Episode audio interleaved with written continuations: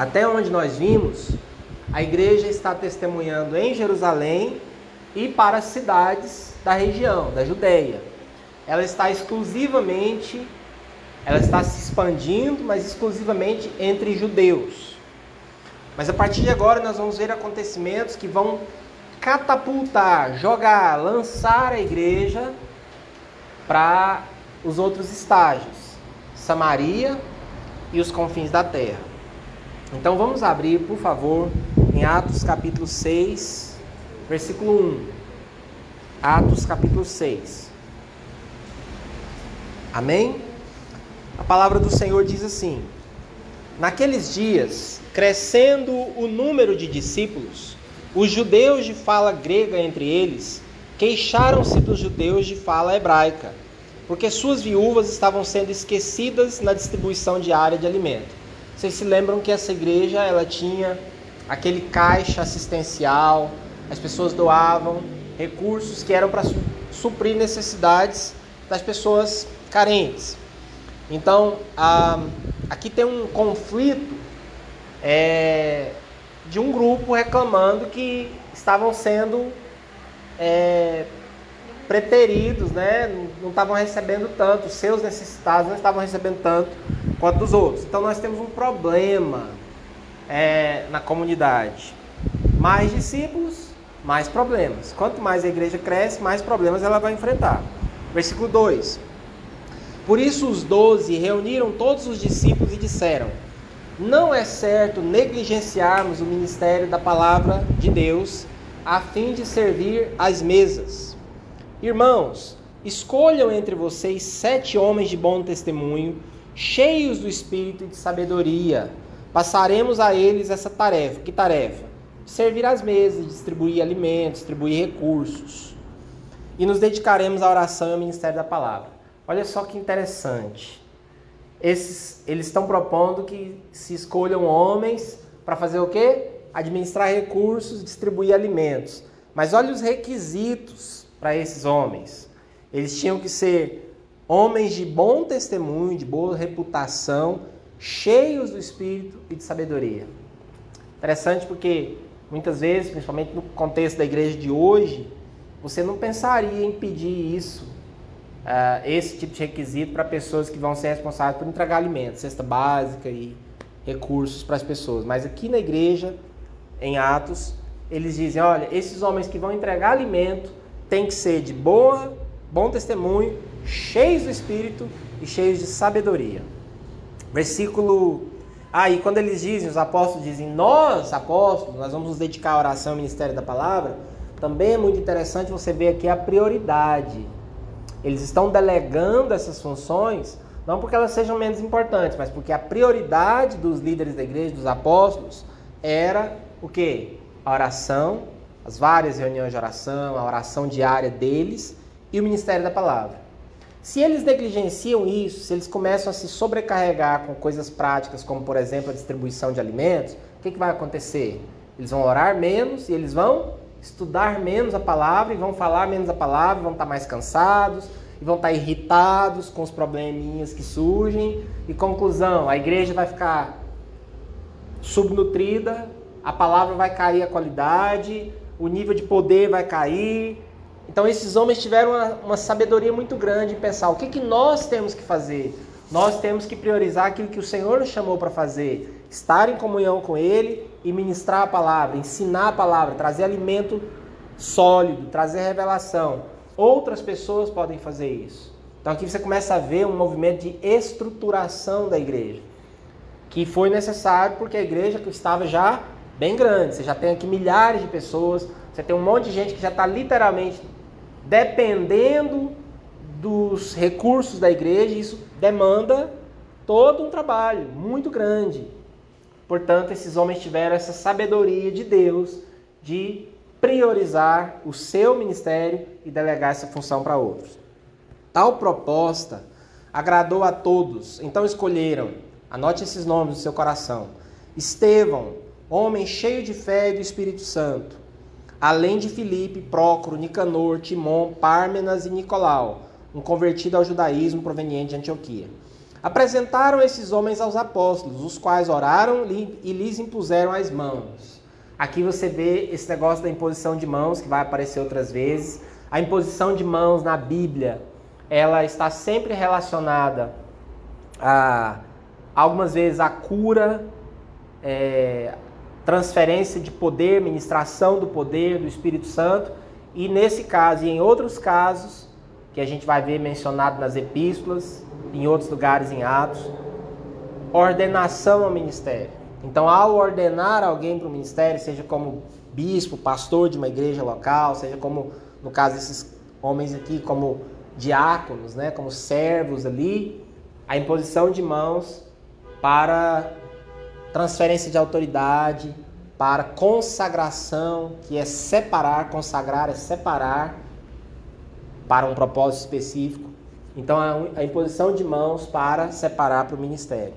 Paulo, por exemplo, fala para Timóteo se lembrar do dom que ele tinha recebido pela imposição de mãos. Então, a imposição de mãos é um negócio muito sério. Assim, a palavra de Deus se espalhava, crescia rapidamente o número de discípulos em Jerusalém. Também um grande número de sacerdotes obedecia à fé. Até aqui a igreja ainda está muito circunscrita ao ambiente de Jerusalém, ao ambiente judaico, Está parecendo realmente só mais uma seita do judaísmo. Estevão, homem cheio de graça e do poder de Deus, repete-se que ele, essa característica de, de Estevão, né? Cheio da graça e do poder de Deus, realizava grandes maravilhas e sinais entre o povo. Espera aí. Estevão foi eleito, ungido, consagrado para quê, gente? Para servir às mesas, para distribuir alimento. Mas assim que os homens tiram a mão da cabeça dele, assim que termina a ordenação de Estevão, ele sai fazendo o quê? Fazendo grandes maravilhas e sinais entre o povo. Então, uma das coisas que eu quero falar aqui hoje, nessa palavra, é que você não precisa fazer apenas aquilo que te pediram para fazer. Aquilo que a igreja, aquilo que uma estrutura ministerial colocou você responsável para fazer. Você pode e deve ir além. E o poder de Deus na sua vida, a graça, a unção de Deus na sua vida, sempre vai te levar além daquilo que as estruturas humanas decidem que é para você fazer. Ou seja, o propósito de Deus na sua vida é sempre maior do que o lugar que você está, a estrutura que você está, o que as pessoas esperam de você, a função que te delegam. Deus sempre quer fazer em você e através de você muito mais do que aquilo que as estruturas humanas, mesmo que muito bem intencionadas, esperam de você. Estevão foi eleito para servir comida. Ele podia estar acomodado com um cachazinho lá de distribuidor de comida e ficar lá fazendo essa função apenas. E eu não estou menosprezando essa função, nenhuma outra. Toda função no corpo de Cristo é importantíssima, mas o ponto é Estevão não fez só isso, ele fez muito mais.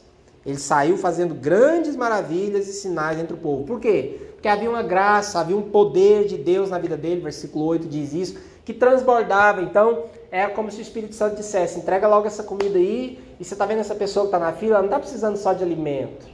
Você já deu o arroz, o feijão, mas você está vendo que ela está doente? Ministra sobre ela a cura que eu vou te usar.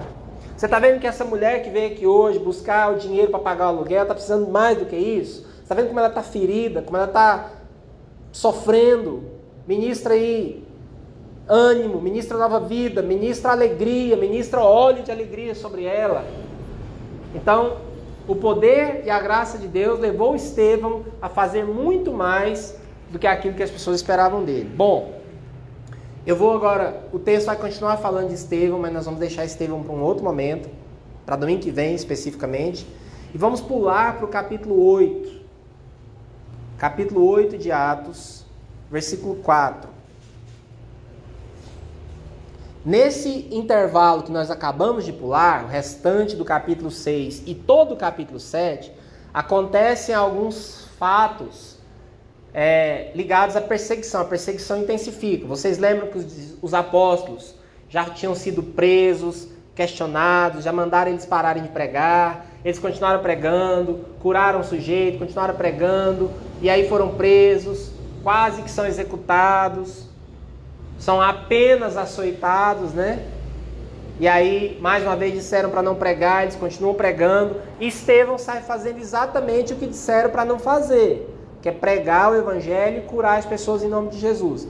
Então, há consequências aí no, no intervalo que nós pulamos.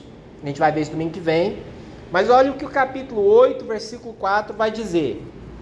Os que haviam sido dispersos pregavam a palavra por onde quer que fossem. Então, o que aconteceu no intervalo que nós pulamos, a perseguição que ficou maior, fez com que muita gente tivesse que correr de Jerusalém. O, o texto, que a gente vai ver domingo que vem, diz que muita gente foi literalmente expulsa, teve que mudar, teve que ir para outra cidade. Ao ir para outras cidades, eles fizeram o que já era para ter feito. Porque Jesus tinha dito que era para pregar em Jerusalém, Judéia, Samaria e confins da terra. Mas eles não estavam fazendo isso. Eles estavam na zona de conforto. Todo mundo nas suas casas pregando para que Jerusalém era naqueles dias uma metrópole, era, era assim, era o centro da vida religiosa. Então toda hora tinha gente do mundo inteiro ali. Então era cômodo. Você mora numa cidade que vem gente o tempo todo. Você vai pregando e o negócio vai espalhando. Você pensa que o propósito está se cumprindo, mas não está. Jesus está lá de cima. Eu falei para vocês, é para vocês saírem não está saindo, não está funcionando, sai, não está saindo. Então o que, é que o Senhor permite? Ele permite que venha uma perseguição. Ao vir a perseguição, eles são obrigados a saírem da sua zona de conforto. E aí, quando eles saem, mesmo sendo obrigados, eles saem pregando a palavra. Porque houve essa perseguição. Versículo 5: Indo Filipe, vocês lembram de Filipe? Ele é outro dos sete diáconos. Outro dos sete que foi eleito para quê mesmo, gente? Distribuir comida. Filipe era colega de Estevão. Assim como Estevão saiu fazendo muito mais do que pediram para ele fazer, muito mais do que o crachá dele dizia que era o trabalho dele, Filipe também, olha o que, que ele faz. Indo Filipe para uma cidade de Samaria, opa! Primeira vez no livro de Atos que é mencionado alguém indo fazer o que Jesus tinha mandado pregar em Jerusalém, Judéia e Samaria. Então, indo Filipe para uma cidade de Samaria, isso aqui já é revolucionário, porque judeu não gostava de ir para Samaria. Eu já falei isso para vocês dezenas de vezes nas nossas mensagens, quando a gente estava falando de Jesus, lembram? E Jesus constantemente cruzou essa fronteira. Jesus intencionalmente procurou samaritanos, pregou para samaritanos. Jesus tem um encontro à beira do poço, eu espero que vocês se lembrem dessa palavra, com aquela mulher, e ali ele, ele não apenas salva uma vida, como ele já identifica uma mulher que era potencialmente uma missionária, e o texto diz que aquela mulher ganhou uma cidade inteira para Cristo, e Cristo passou uns dias ali. Então, é, ele conta parábolas sobre samaritanos, Jesus está sempre quebrando essa, essa barreira cultural, deixando claro que ele não tinha problema, preconceito nenhum com o samaritano e nem com ninguém. Mas os discípulos não tinham entendido isso ainda. A barreira cultural é muito grande. O ser judeu, o ter normas que impediam certos contatos era muito forte. Mas Filipe, ele vai para uma cidade de Samaria e ali lhes anunciava o Cristo. Quando a multidão ouviu Filipe e viu os sinais miraculosos que ele realizava, deu unânime atenção ao que ele dizia. Olha que interessante, os samaritanos vieram como abelhas no mel para ouvir o evangelho. Por quê? Talvez porque, por exemplo, aquela mulher que a gente falou sobre ela, tinha tido um ministério intenso, falando para os samaritanos, preparando o terreno para o evangelho. Existem tradições extra-bíblicas que falam que aquela mulher samaritana de João 4 foi uma tremenda missionária, que ela viajou e andou por muitas cidades. Portanto, isso daqui, Filipe chegar em Samaria e encontrar um, um terreno maduro para o evangelho, as pessoas famintas, sedentas, amigáveis, abertas, pode muito bem ser consequência do trabalho daquela mulher ali, né? Os espíritos imundos saíam de muitos, dando gritos, e muitos paralíticos e mancos foram curados.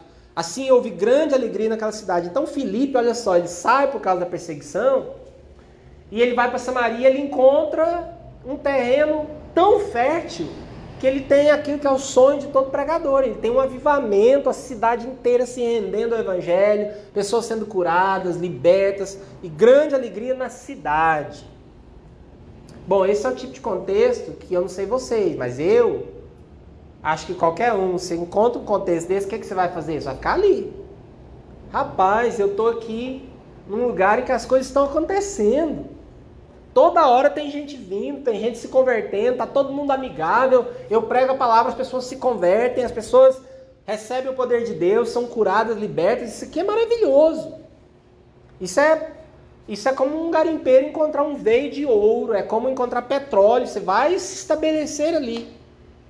Mas nesse contexto aqui tem outra coisinha que eu vou pular, tem a ver com o que a gente vai ver semana que vem. Veja o que acontece no verso 26. Aqui, ó, versículo 8. Houve grande alegria naquela cidade. O verso 26 continua essa história. Um anjo do Senhor disse a Filipe: Veja bem, o cara está no avivamento. A cidade está se convertendo, está todo mundo alegre e feliz, a igreja está explodindo. Mas vem um anjo do Senhor e fala para ele assim: Filipe, vá para o sul, para a estrada deserta que desce de Jerusalém a Gaza. Peraí, oi? Sair de uma cidade em que o negócio está explodindo, a igreja está lotada, as pessoas estão loucas com o evangelho, é para sair daqui, eu entendi direito, e ir para uma estrada deserta. É isso mesmo? É, Felipe, é isso mesmo, você entendeu direito. Só vai. Só vai. E o que é que Felipe faz? Se levantou e partiu. Aqui eu estava estudando esse texto, os comentários e tudo mais.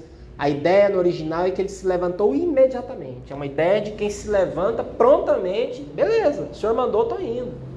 Totalmente contraintuitivo. Você largar um lugar em que as coisas estão dando muito certo e ir para um caminho no deserto, né? É, ele se levantou e partiu. No caminho, encontrou um eunuco etíope, um oficial importante, encarregado de todos os tesouros de Candace, rainha dos etíopes. De acordo com os estudiosos, esse, esse etíope aqui é, te faz pensar na Etiópia, não é exatamente a mesma Etiópia dos dias de hoje, da geopolítica atual, não. Segundo um estudioso que eu li, tem, seria algo mais para o Sudão atual, que é um país do norte da África também. Este homem viera a Jerusalém para adorar a Deus, ou seja, ele era, no mínimo, um grande simpatizante do Deus de Israel. Né? E de volta para casa, sentado em sua carruagem, era um homem rico, importante, oficial de uma rainha ele lia o livro do profeta Isaías, que naquele tempo eram rolos, né? E o Espírito disse a Filipe: Eu amo em Atos, como toda hora o Espírito Santo orienta. É o Espírito que faz, o Espírito que fala, o Espírito que manda, o Espírito que não deixa, o Espírito que diz para ir, para não ir. O Espírito disse a Filipe: Aproxime-se dessa carruagem e acompanha. Então Filipe correu para a carruagem, que para acompanhar uma carruagem tem que correr. Daí a importância do homem de Deus estar em boa forma. Qualquer necessidade nesse sentido, procure um profissional adequado. Ouviu o homem lendo o profeta Isaías e lhe perguntou: O senhor entende o que está lendo? Eu amo essa pergunta, Felipe, a sabedoria dele de começar uma conversa. Ele respondeu: Como posso entender se alguém não me explicar? Que resposta maravilhosa. Pediu, né? Ele pediu, pediu para ser evangelizado. Assim, convidou Filipe para subir e sentar-se ao seu lado. O eunuco estava lendo esta passagem da Escritura. Para quem não sabe, Isaías 53. Ele foi levado como ovelha para o matadouro e como cordeiro mudo diante do tosqueador, ele não abriu a sua boca. Em sua humilhação foi privado de justiça. Quem pode falar dos seus descendentes? Pois a sua vida foi tirada da terra. O eunuco perguntou a Filipe: Diga-me, por favor, de quem o profeta está falando? De si próprio ou de outro? Então Felipe abriu um sorrisão, pessoal, ah, nenê. Começando com aquela passagem da Escritura, anunciou-lhe as boas novas de Jesus. Porque esse texto está falando de Jesus. Prosseguindo pela estrada, chegaram a um lugar onde havia água. O eunuco disse: Olhe, aqui há água. Que me impede de ser batizado? Esse eunuco só fazia pergunta boa. O que, que impede uma pessoa de ser batizada? Bom, se fosse um pastor, um, um membro de uma igreja atual, dependendo da igreja, ele dizer: Bom, querido, primeiro você precisa fazer um curso, seis meses, tem que fazer não sei quantas provas, tem que isso, tem que aquilo e tal. Mas ainda bem que não, né? O que, que Felipe vai dizer? Você pode se crer de todo o coração. Qual que é o requisito, de acordo com Felipe, para que uma pessoa seja batizada nas águas? Crer de todo o coração. É óbvio que está implícito aqui o arrependimento, né? Que é a fórmula básica do Evangelho. Você se arrepender e crer no Evangelho. Podemos dizer que são dois lados de uma mesma moeda. O que é arrependimento? Mudança de mente. Perceber que, que existe algo muito melhor que o que você está vivendo. Perceber que você está no escuro, existe luz. Você está perdido, você pode encontrar um caminho. Você está faminto, tem alimento. Você está morto, existe vida. Isso é arrependimento. O outro lado dessa moeda é crer no que tem de bom, no que tem de melhor. O eunuco respondeu: Creio que Jesus Cristo é o Filho de Deus. Assim deu ordem para parar a carruagem. Então Filipe e o eunuco desceram a água e Filipe o batizou. Quando saíram da água, está implícito que era uma quantidade de água suficiente para entrar nela, para imergir. Eu, particularmente, acredito que o batismo deve ser, exceto quando não for possível, deve ser por imersão, porque a própria palavra batismo significa mergulhar, imergir, e o contexto bíblico demonstra isso. O espírito, quando saíram da água, o espírito do Senhor arrebatou Filipe repentinamente. O eunuco não o viu mais e, cheio de alegria, seguiu o seu caminho. Filipe, porém, apareceu em Azoto e, indo para Cesareia, pregava o evangelho em todas as cidades pelas quais passava. Gente, essa história aqui é incrível. É um sujeito que está lendo a palavra de Deus, mas não está entendendo muita coisa. E aí o Espírito pega Felipe que estava lá arrebentando no ministério de uma cidade e fala: Eu, gente, Deus viu aquele homem no caminho. Deus, nós cantamos uma canção que fala para Deus olhar para nós. Ele, ele olha para todo mundo o tempo todo. Ele nos segue. O olhar do Senhor nos caça, nos, nos rastreia e, e no bom sentido, com amor, com paixão, com cuidado. Deus sabe onde você está. Deus sabe, e quando eu falo onde você está, não é da coordenada geográfica mas Deus sabe do seu lugar, da sua do seu momento, de como você se sente hoje. Nesse momento, Deus, as pessoas podem não saber, porque as pessoas olham para você e não tem noção do que você está vivendo, do que você está passando, mas Deus sabe. Deus sabe onde você está. E Deus vê aquele cara que foi a Jerusalém, não entendeu muita coisa, está com um rolo ali, está indo embora lendo, e Deus fala: Eu preciso eu preciso salvar esse cidadão. Então ele pega Felipe. Felipe, eu tenho uma missão para você. Você está aí feliz, pregando para multidões, mas eu tenho uma missão importantíssima para você. Vai para uma estrada deserta. Deus tem um senso de humor muito grande. Ele nunca conta tudo, ele vai contando, né? Ó, oh, não é pra você, ele não fala, vai para a cidade deserta, porque tem um cara lá que é oficial da rainha, viu? Pra você encontrar, não. Vai para um caminho deserto. Felipe obedece. Só depois que ele descobre que esse cara é oficial da rainha sujeito importante. E aí ele prega para esse cara, e o sujeito se converte e é batizado na hora, sem burocracia, porque batismo é um direito de todo aquele que crê em Jesus, de imediato. O resto, os cursos, o entender as coisas, as doutrinas, isso vem depois. Você pode ver que o Espírito Santo não está preocupado com pós-conversão, nem mesmo para onde que ele vai, o que vai acontecer ele foi salvo, ele se converteu, ele seguiu o seu caminho cheio de alegria. Quem vai discipular o cara? Que igreja que ele vai? Não sabemos o que aconteceu. Sabemos que ele recebeu o evangelho. Então nós temos que aprender a simplificar a coisa. O evangelho tem que ser simples. Filipe vai para Cesareia, que é uma cidade belíssima. Eu estive lá com a minha mãe, quer dizer, nas ruínas de Cesareia, à beira do Mediterrâneo, um lugar, um lugar que destruído é lindo. Eu fico pensando o que era Cesareia naquele tempo, né? Um lugar impressionante.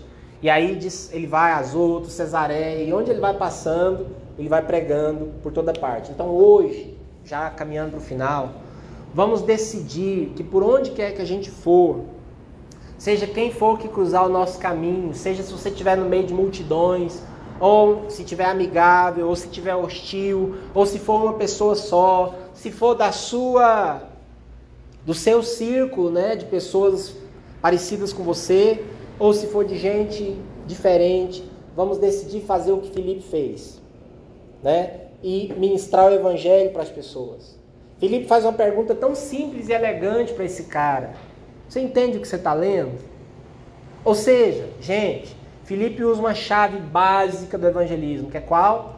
Começar onde a pessoa está. Jesus fazia isso o tempo todo perguntas que mapeiam o momento, a coordenada, o aqui e o agora da pessoa. Aquela mulher samaritana, me dá água. Ah, Senhor, como é que o Senhor está falando comigo? Eu sou samaritano, você é judeu. Pois é, mas se você soubesse quem eu sou, você ia pedir água viva e tal, aquela conversa toda. Vai, chama seu marido. Ah, não tem marido. Eu sei que você não tem, porque você já teve cinco, o que você tem agora não é seu. Então Jesus começava onde a pessoa estava e entrava com amor, com a graça, com a palavra. Filipe faz exatamente a mesma coisa. O senhor entende o que o senhor está lendo? Uma pergunta respeitosa, que não presume ter todas as respostas, que não presume que o cara é um ignorante, que dá a ele a oportunidade de dizer o que sabe, e aí ele entra e ele fala que aquela profecia se refere a Jesus, que aquela profecia, na verdade, estava contando o que aconteceria com Jesus, que tinha acabado de acontecer pouco tempo atrás e daí ele passeia pela Bíblia a ponto do cara falar: Não, eu quero, eu creio. Esse Jesus é o Filho de Deus. Então nós precisamos decidir que as oportunidades que o Senhor nos der, que nós vamos usar como Felipe usou. Até porque se você for fiel na oportunidade que ele te der hoje, na que ele te der amanhã, aí o Senhor, vendo que você foi fiel numa oportunidade, ele te dá outra e outra. E sem questionar, mas Deus aqui está tão bom, está funcionando. O Senhor vai mandar para um lugar deserto? É. E depois do lugar deserto, volta para a cidade. A coisa é dinâmica, o espírito é dinâmico. E Filipe, com essa sensibilidade dele, ele fez o que os apóstolos não tinham feito. Ele fez a igreja dar dois passos importantíssimos naquela escala concêntrica de expansão do evangelho. Até então a igreja tinha ficado em Jerusalém e Judéia. Filipe é o cara que segue para o terceiro e quarto estágio de Atos 1,8. Filipe vai para Samaria, e Filipe vai para os confins da terra, porque quando ele prega para um cidadão que é oficial de uma rainha de uma outra nação, essa nação, do ponto de vista de um judeu naquele tempo, era os confins da terra. Ele prega para um sujeito importante que com certeza chegou lá com a influência que tinha, deve ter influenciado muitas outras pessoas. E aí tem outros relatos de, de do, do que acontece com a expansão do evangelho no norte da África ali, tempos depois e tal. Filipe faz dois passos, os dois últimos passos, na escala de expansão do evangelho que a igreja não tinha feito até então. Vocês têm noção do que esse homem fez? Do tamanho da obra de Filipe, ele fez a igreja quebrar as duas barreiras que faltavam. Isso é impressionante, isso é muito grande, muito maior do que você está pensando que está entendendo. Isso aqui é para você ficar pensando. Felipe, crachazinho, distribuidor de comida. No entanto, ele faz o que os apóstolos não tinham feito até então. Depois esse negócio vai ganhar proporções gigantescas com outro sujeito que vai aparecer.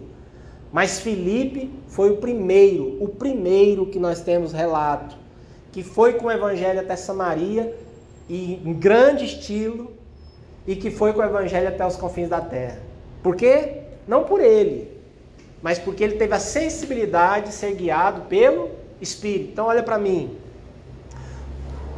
O Senhor pode te levar às vezes a tomar decisões estranhas, a sair de lugares que as pessoas vão dizer, mas não é para você sair daí, sabe? A, a, a falar com pessoas que às vezes você não falaria, mas Deus é que sabe as pessoas que Ele quer usar você para alcançar com o Evangelho. Amém? Amém? Então fique atento. Que tal acordar todo dia de manhã e se lembrar daquilo que nós falamos no começo hoje? Primeiro, se você está viva, vivo, é porque as misericórdias do Senhor se renovaram sobre você. Você ganhou mais um dia de vida. Segundo, se você ganhou mais um dia de vida, que tal olhar para o Senhor e falar: Senhor, obrigado pelas suas misericórdias. E hoje me me ajuda a te ouvir. Quando eu encontrar com uma pessoa que às vezes eu nem ia falar com ela, e se o Senhor quiser que eu fale com ela, põe as palavras na minha boca. Faz a pessoa fazer uma pergunta que seja impossível de eu não perceber que é para falar do Evangelho para ela. Igual esse cara, esse cara pediu. Ele levantou a bola, Felipe só teve que cortar. Eu acho isso incrível, eu quero viver isso. Amém? Ele era só um diácono. Mas ele foi tirado da zona de conforto, ele teve que sair de Jerusalém. Então, às vezes acontece isso. Quer dizer, se ele tivesse ficado em Jerusalém, provavelmente ele ia ficar lá servindo comida pro resto da vida. E tá tudo certo, maravilhoso, mas Deus tinha muito mais errado. Não tá nada de errado com isso, mas Deus tinha algo muito maior. Então há momentos em que nós somos tirados da nossa zona de conforto, a gente questiona, mas Deus tem algo muito maior para nós. Amém? Se te tirarem da zona de conforto, é porque Deus quer levar você a quebrar níveis, a avançar níveis no reino. Às vezes Deus muda a nossa vida toda. Tira você de um lugar, leva para outro. E é isso, é Deus sempre pensando em coisas maiores e melhores, mesmo quando não parece. Porque também, eu vou terminar com isso, depois ele está numa cidade, em pleno avivamento, ele poderia pensar, bom, agora é isso, né? Eu estava lá distribuindo comida, Deus me tirou, não entendi o que aconteceu. Agora eu vim aqui, falei, o negócio deu certo e aqui agora nós estamos montando a grande igreja de Samaria, o negócio aqui explodiu. Eu nasci para isso. Deus falou, não, Felipe, tem muito mais. Eu quero que você vai pregar para um oficial, sim, irmão.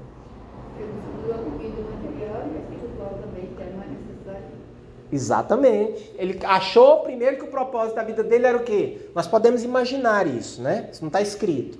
Podemos imaginar Felipe pensando: Uau, gente, fica comigo que eu estou terminando com isso. Uau, eu estava aqui, eu era só um membro da igreja. Aí me elegeram. Eu tive. Que privilégio, hein? No meio de mais de 5 mil, da última vez que foi informado o número, era mais de 5 mil pessoas.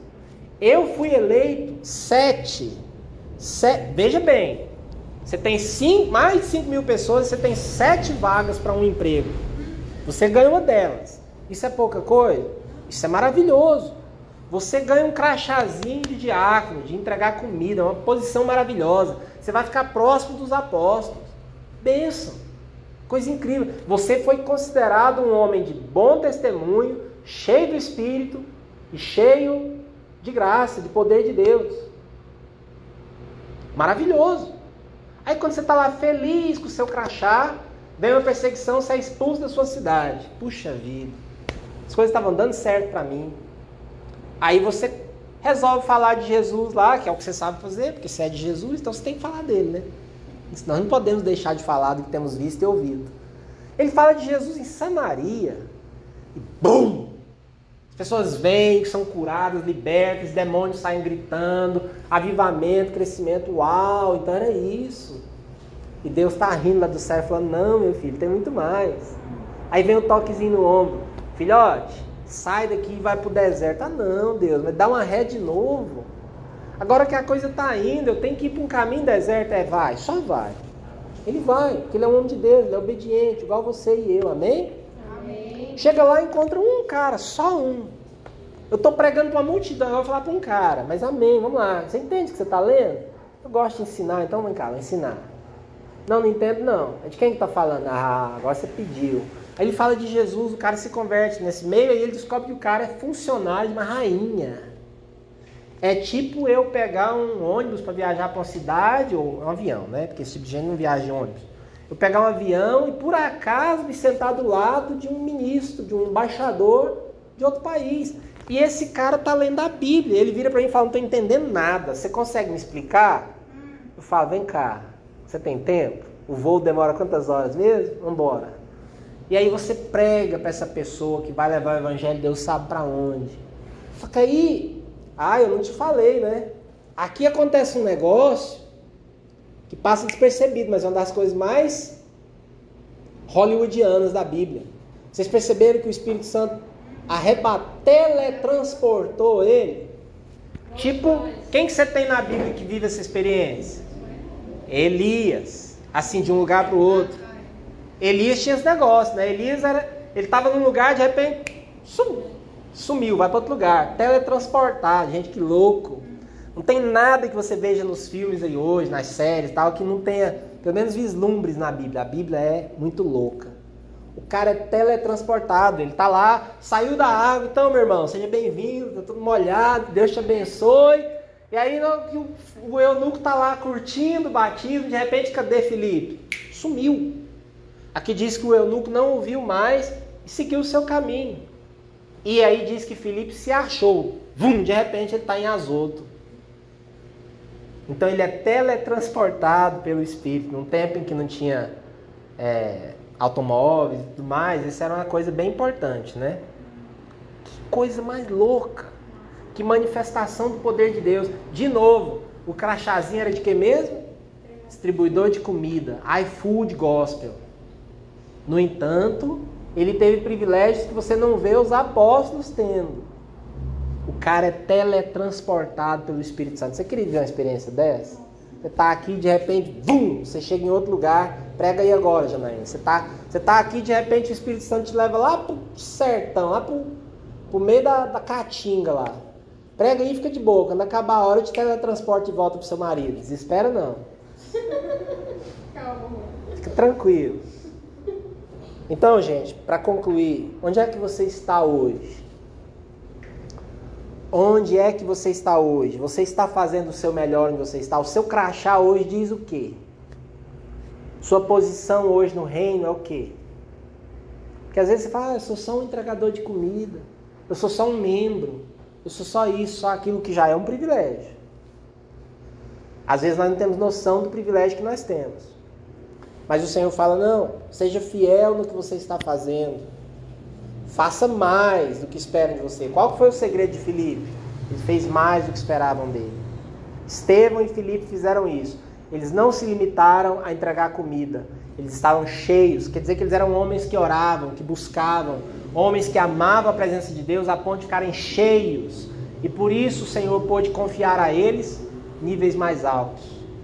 Onde você está hoje, seja fiel, busque a Deus, faça mais do que o seu crachá diz que você deve fazer. Para com aquela história de que eu sou só um membro, só isso, só aquilo. Leve o Evangelho no seu trabalho, na sua faculdade, na escola, onde quer que seja. E o Senhor vai fazer coisas surpreendentes, inimagináveis. E se o Senhor te tirar de um lugar e te levar contra todo o senso comum, o seu próprio e dos outros, falar, olha, para o que você está fazendo aí, vai fazer outra coisa. Só vai, só obedece, que vai dar certo. Amém? Eu queria orar com vocês.